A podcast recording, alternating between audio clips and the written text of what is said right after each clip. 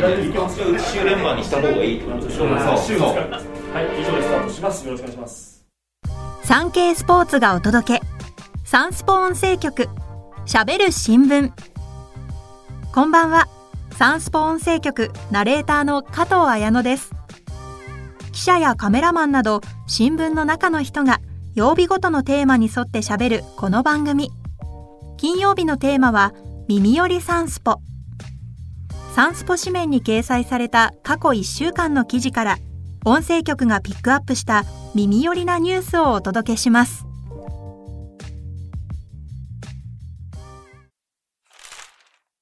ラグビー日本代表のジェイミー・ジョセフヘッドコーチ秋のワールドカップ閉幕後に退任へ。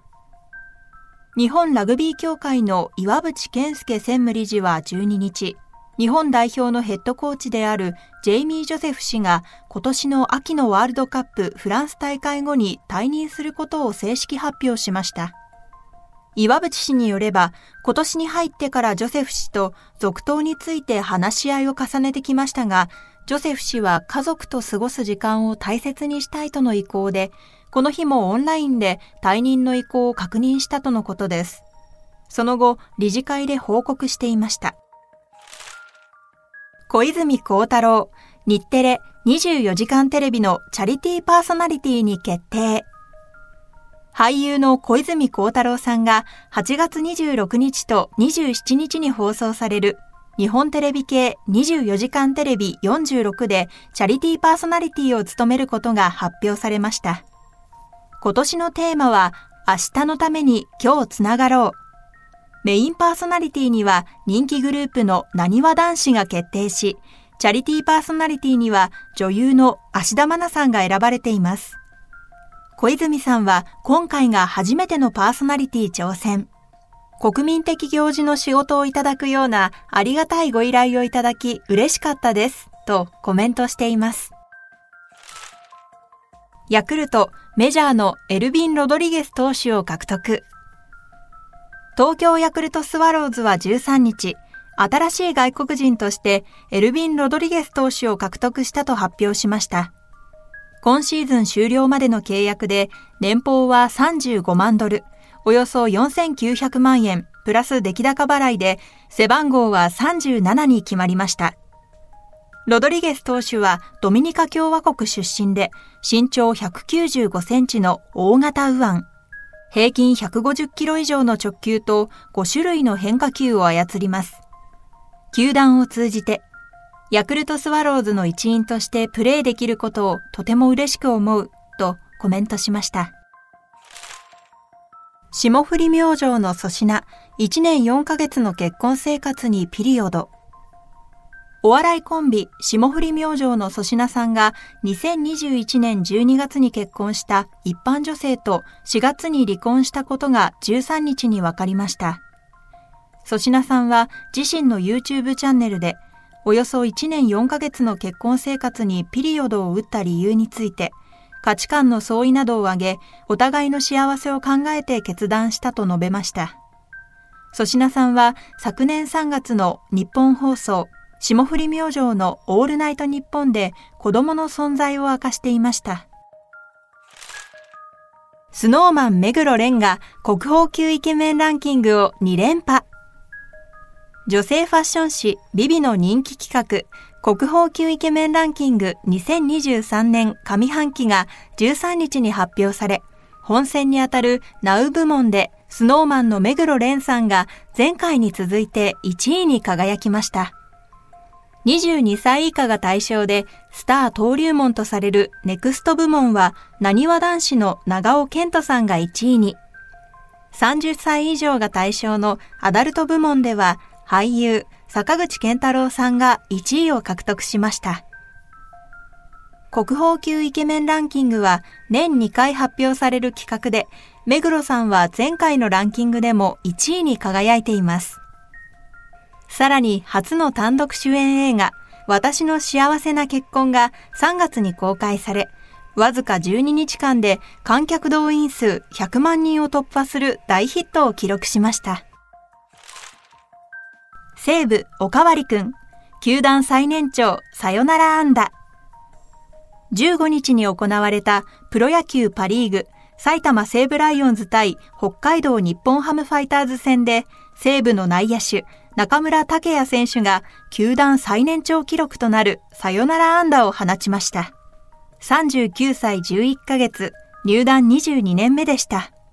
うまいこと打てた。なんとか自分で決めようと思った。と笑みをこぼしました。0対0の9回、4球目の外角に逃げるカットボールに食らいつき、二塁打を放ちました。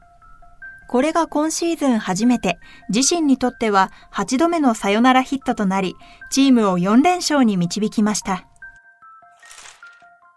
宮崎駿、10年ぶりの新作が公開。異例の宣伝なし。宮崎駿監督による10年ぶりの新作長編アニメ映画、君たちはどう生きるかが14日に全国で公開されました。この作品は2022年末に鳥の絵のポスターのみが公開された後、一切の事前情報を明かさない異例の PR で待望の公開となりました。エンドロールで声優陣が明らかになり、俳優の木村拓哉さんや歌手のあいみょんさん、そして主題歌地球儀はシンガーソングライターの米津玄師さんが担当しています。主人公の声は若手俳優、三時相馬さんが抜擢されました。物語は戦時中の日本で母親を病院の火事で亡くした少年の物語で、タイトルは宮崎監督が感銘を受けた吉野源三郎の同名小説から取られ、劇中でも主人公が読む本として登場しています。将棋の藤井七冠、棋聖戦4連覇の強さは AI も凌駕。第94期ヒューリック杯棋聖戦で4連覇を達成した藤井聡太棋聖。その的確な指し回しは、時に人工知能 AI も凌駕します。5月の世界コンピューター将棋選手権で連覇を果たした DL 将棋の開発者、川島氏は藤井棋聖の強さを最強 AI を活用して分析し、相手が迷うように指して難しい局面にして相手のミスを誘う時があると述べています。川島氏によれば、実際の対局では、序盤や中盤では AI は研究成果を発揮しやすいのですが、終盤に進むと局面が複雑化し、同一の形はほぼ現れないため、研究だけでは難しいとのことです。一方、藤井棋聖は、詰将棋で鍛えた終盤力があり、読みの速さと正確さは圧倒的と絶賛しています。